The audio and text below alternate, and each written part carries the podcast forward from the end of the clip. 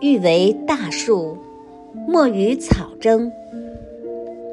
永远要记住，在某一个高度就没有风雨云层。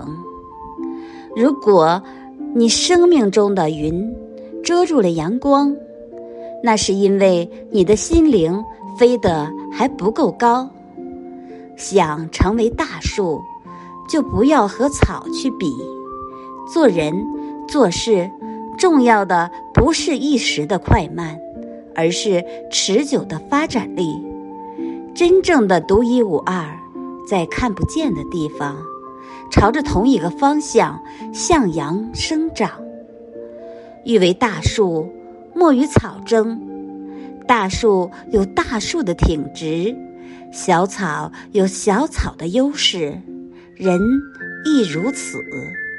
各自有各自的长处，又何必羡慕、嫉妒、